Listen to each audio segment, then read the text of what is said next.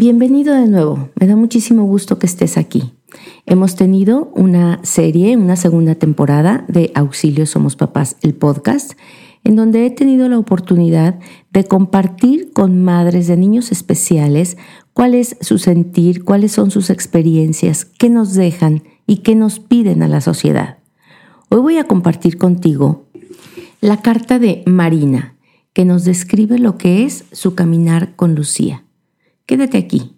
Yo soy Marcela Castillo y esto es Auxilio, Somos Papás, el podcast. Auxilio, Somos Papás. Yo soy Marcela Castillo, experta en psicología infantil empeñada con transmitir a los papás los conocimientos sobre psicología infantil que les den herramientas para formar hijos felices, seguros de sí mismos, independientes y responsables, para lo cual te comparto la experiencia de años de ejercicio profesional. ¿Y por qué no? Invito a expertos en ciertos temas que nos den luz, nos destruyan mitos de todos tipos que obstaculizan la crianza y te den tips efectivos. ¿Sabes por qué? Porque ser papá es la labor más trascendente del ser humano. Y somos seres exitosos solo cuando vemos a nuestros hijos alcanzar el éxito.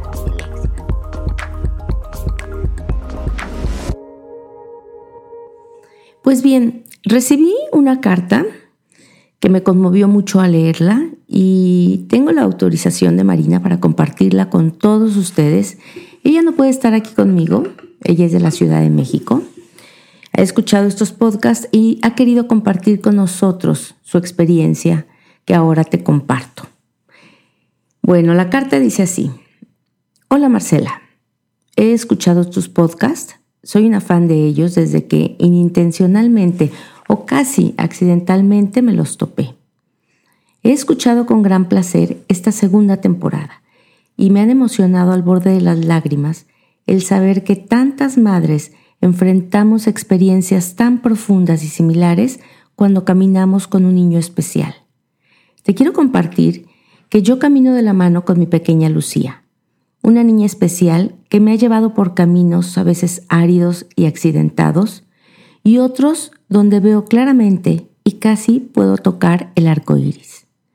Me importa especialmente compartir con las madres de niños normales lo que es recibir para su cuidado a un niño especial.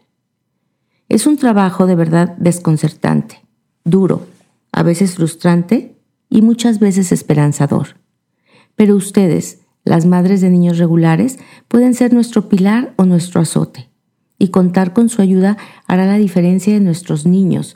De ustedes depende que nuestros niños sean acogidos en los patios y parques o que se vean apartados en salas especiales y vean el mundo pasar ante sus ojos.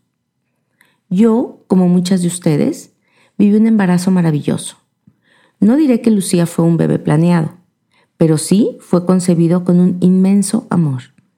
Yo terminaba el séptimo semestre de la carrera de leyes y mi novio y yo poníamos fin a una relación maravillosa de dos años pasando un par de días en la playa. Dos días después, él partió a hacer un máster en Europa, donde se estableció hasta donde sé. Ese fin de semana en la playa cambiaría mi vida, mis sueños, mis metas y mi motivo de vivir. Cuando me supe embarazada, sentí un shock, pero nunca un rechazo. Fuera del agotamiento que causa el estudio constante, los desvelos por la lectura y los exámenes, te diré que fue un embarazo perfecto. Tuve mis citas mensuales con el ginecólogo y dos estudios de resonancia. Todo parecía estar bien. Lucía nació a término con un buen peso y talla por parto natural después de solo dos horas de trabajo de parto. Cuando nació Lucía, me maravillé con la perfección de sus párpados, sus piececitos, su diminuta boca. Sin embargo, no pude llegar a casa con mi bebé, acostarle en el Moisés que mi mamá había hecho para ella. Lucía no se prensaba del pezón, no hacía esfuerzos por succionar y eso impedía que yo pudiera traerla conmigo a casa. En ese momento, nubes negras atravesaron por segundos en mi mente, pero se disiparon de inmediato. Preferí pensar que todo estaba bien, que todo tenía que estar bien. Esas cosas no nos suceden a nosotros. Yo provengo de una familia sana, con una excelente genética e incluso longevos. Así que simplemente busqué una explicación de por qué mi hija no succionaba como se esperaba y traté de disipar esos pensamientos. En ese momento en el hospital descartaron un sinnúmero de cosas, pero yo tuve que renunciar a amamantarla. Me acuerdo que en ese momento me sentía muy desdichada, pues cómo era posible que dos de mis grandes sueños no se hubieran realizado, una familia integrada y amamantar a mis hijos. Recuerdo incluso haberme sentido muy frustrada y enojada con la vida. Hubo un trecho de paz en el que Lucía crecía y aumentaba de peso. Yo terminaba mi carrera y buscaba un lugar en el reñido mundo de las leyes. Un día, a punto de llevar a la cama a Lucía, presentó su primer crisis convulsiva. De momento la vi desvanecerse en mis brazos y corrí al hospital con ella, y allí estuvo la pequeña Lucía por más de un mes. Las ilusiones profesionales se esfumaban entre estudios, diagnósticos cerrados, pruebas de gabinete, estudios genéticos y un montón de cosas. El diagnóstico no era concluyente, pero los doctores encontraban fallas en su desarrollo neurológico y me recomendaron empezar cuanto antes con estimulación temprana. Los siguientes meses fueron un torbellino, y mientras más me sumergía en el sobrevivir de Lucía, más me alejaba del mundo profesional y social. Los primeros años descubríamos limitaciones en diferentes áreas de Lucía. Su tono muscular era muy bajo, sus capacidades motoras estaban seriamente dañadas. Lucía no dejó los pañales a los dos años, no entró al kinder a los tres, ni dominó el español a los cuatro. Nuestras visitas a parques de juegos fueron citas con especialistas, terapias de movimiento, tono muscular y lenguaje. Ella no ha tenido guarachitos coquetos ni tenis de lucecitas. Sus zapatos hasta ahora son ortopédicos. Sus amigos son los terapistas, las enfermeras de la clínica a la que asistimos asiduamente, y mis libros favoritos dejaron de ser los de leyes o las novelas. Y fueron libros sobre desarrollo, estimulación temprana, desarrollo del lenguaje, genética, trastornos del neurodesarrollo, cómo potenciar la inteligencia de tu hijo, etcétera, etcétera. Me he vuelto una erudita. Y una vez que supe que nuestra vida giraría en torno a consultas médicas, instintivamente sentí esa necesidad de entender de qué me están hablando. Para bien o para mal, no puedes dejar todo en mano de los doctores cuando se trata de la vida de quien más amas y terminas por involucrarte tanto que te vuelves casi una de sus colegas. Pasaron muchos años antes de que yo pudiera escuchar la palabra mamá. Sin embargo, no cambiaría a mi Lucía por nada del mundo pues aunque es una tarea muy difícil, ser su madre también tiene las más grandes recompensas. Lucía ha logrado lo que nunca mi familia y mis dos terapeutas lograron, volverme la mejor versión de mí misma que puedo ser. De pronto, cuando veo algunos dramas en los que otras madres se sumergen, o cuando recuerdo los dramas en los que yo misma me sumergía, entonces la veo y ella me conecta con lo esencial me conecta con la vida. En su ser no existe una pizca de maldad. Tiene fe en mí y no lo pone en duda. Vive cada una de sus experiencias con gran emoción y despierta mi conciencia cuando abre esos grandes ojos ante el tañido de las campanas de la iglesia que yo hace muchos años que ya no escuchaba y que ahora esperamos con ansias cada tarde. Me enajeno al ver cómo se maravilla con cosas que nosotros olvidamos que existen Tener un hijo especial me acerca más al lado humano, noble y honesto, olvidando cualquier banalidad para poder entrar en su mundo. Lucía ha abierto mis sentidos a lo esencial y desarrolló mi sexto sentido. Lucía no habla claramente y es impresionante cómo desarrollamos habilidades que no sabíamos que poseíamos, pues ahora soy capaz de entenderla y comunicarme con ella. Soy ahora una persona ordenada, disciplinada y rutinaria porque sé lo importante que es para un niño especial las rutinas y la constancia en sus terapias y tratamientos. Sé que lo más desesperante es no tener un diagnóstico claro de tu hijo. Escuché cómo algunas madres que dan sus testimonios sienten un gran alivio cuando tienen el diagnóstico de alguna manera. Y yo también sentía que si lograba encontrarlo, sería como recibir el manual de instrucciones de mi pequeña pero tuve que resignarme a no tenerlo. Hoy por hoy voy descubriendo cada día lo que puede hacer Lucía y nos va enseñando a todos los que nos rodean el resultado de su empeño. Cambié el ella no puede hacer esto por Lucía puede manifestar lo que le gusta. Lucía puede mostrarte lo feliz que es cuando tú llegas. Lucía puede invitar a otro niño a jugar y compartir sus juguetes. Lucía puede, Lucía puede, Lucía puede sentirse inmensamente feliz. Y esa es mi tarea. Ser madre de un niño especial es cansado, realmente cansado. Y quien te diga que no, te está hablando a medias. Por eso mismo es lo que hace que sea una experiencia tan única.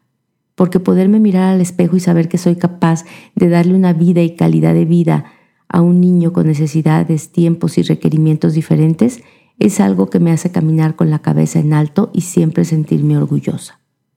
Renunciar a las reuniones cuando ella entra en crisis o reemplazar golosinas por papillas especiales, cargarla cuando sus piececitos no pueden más, recibir sus risas y abrazos sin importar dónde estemos o quién mira, sus miradas llenas de amor y gratitud, tener su compañía incondicional y disfrutar sus logros como los más grandes acontecimientos, sentarla en mi regazo, aunque ya sea grande para ello, por eso y más, amo ser madre de un niño especial.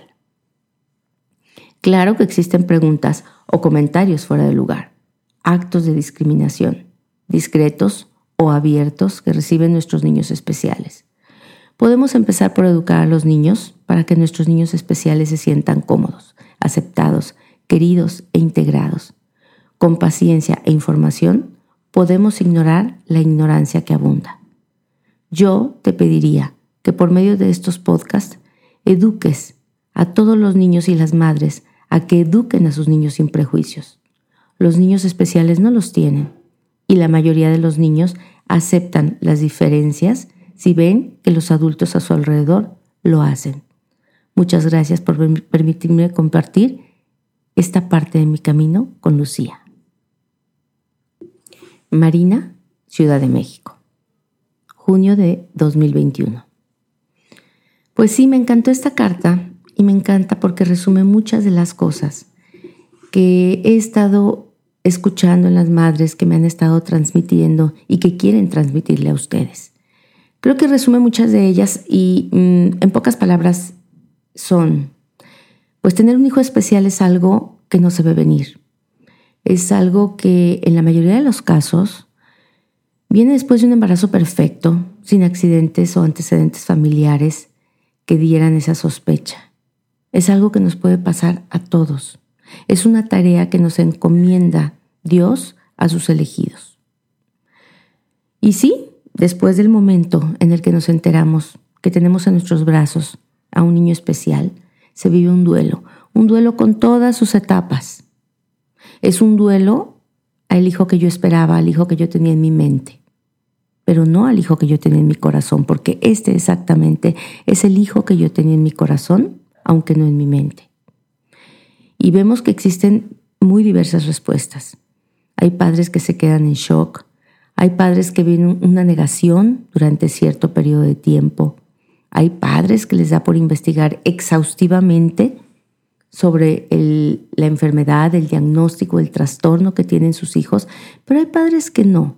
Hay padres que prefieren ir descubriendo lo que su hijo sí puede hacer. Incluso hay padres que tratan de negociar con la realidad. El tiempo va a ser muy importante para acomodar los sentimientos y para poder ir comprendiendo este problema. Sin embargo, el sexto sentido de una madre no se equivoca, eso ha sido un constante.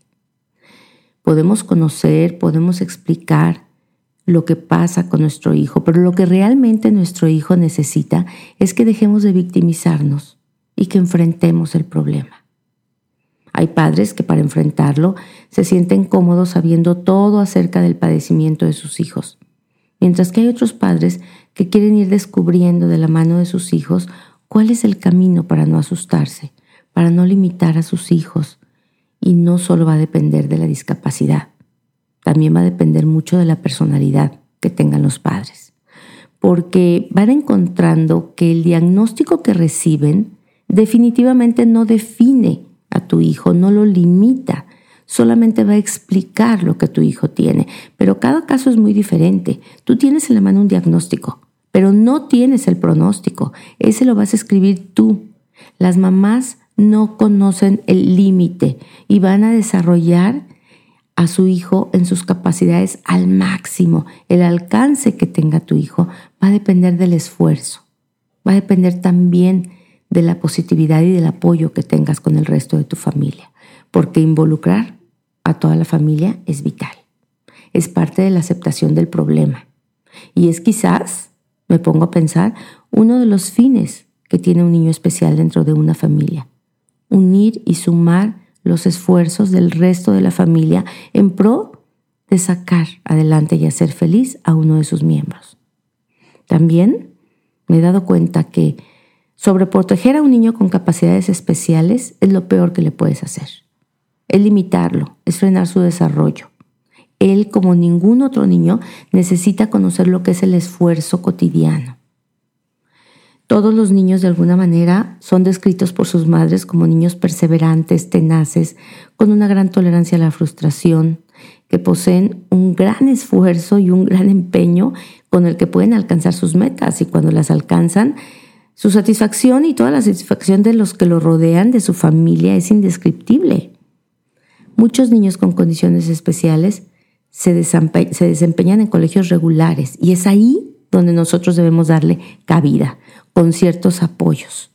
Los colegios y las instituciones tienen que preguntar, ¿qué necesito yo tener para que tu hijo funcione aquí? Porque es importante para ellos, es importante para el resto de los niños. Hemos aprendido también que los hermanos cuando existen son muy importantes. Los hermanos lo van aceptando en la medida en que los padres lo acepten con naturalidad e integren.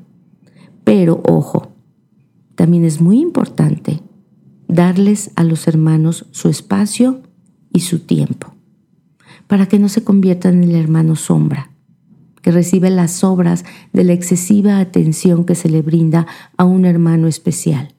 También es importante hacerse un tiempo, un espacio para convivir con el resto de tus hijos. Una familia va a crecer con este hecho y, va a hacer que todos los miembros dimensionen un poco la vida. Van a gozar diferente.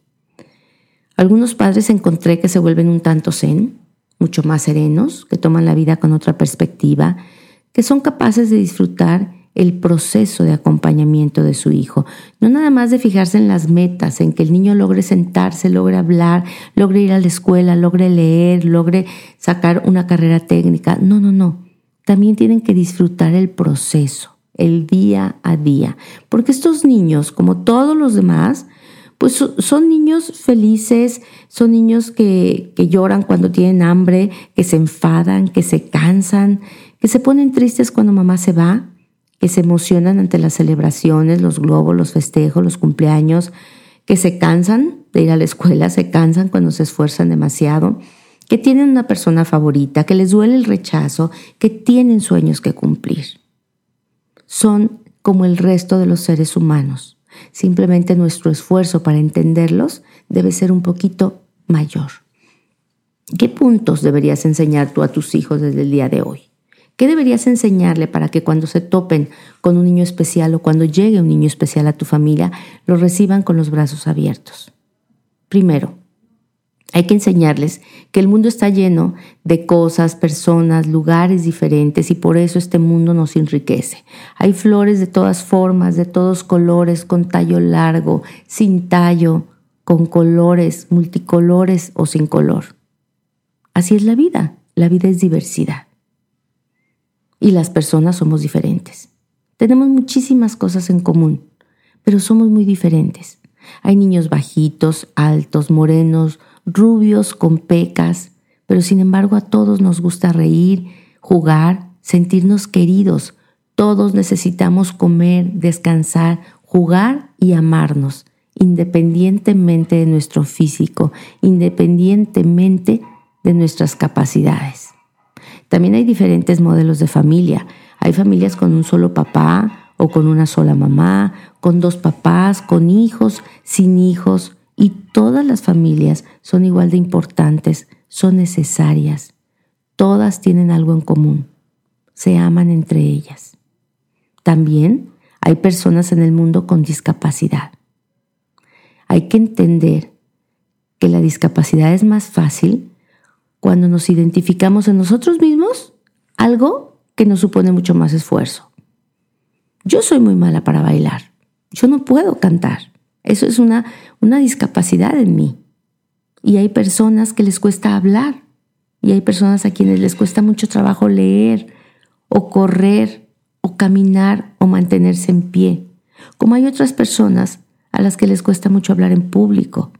O hay personas que quizás no son buenas para las matemáticas o para los deportes.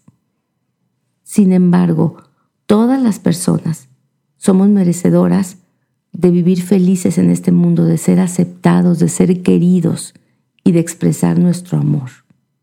Las personas discapacitadas, además, no están discapacitadas todo el rato, no son siempre discapacitadas, son discapacitadas en un aspecto de la vida, pero en muchos otros no. Puede que esté afectada su parte de movimiento, pero no su parte intelectual, o su parte intelectual, pero no su parte emocional, o su parte física, pero no su parte espiritual.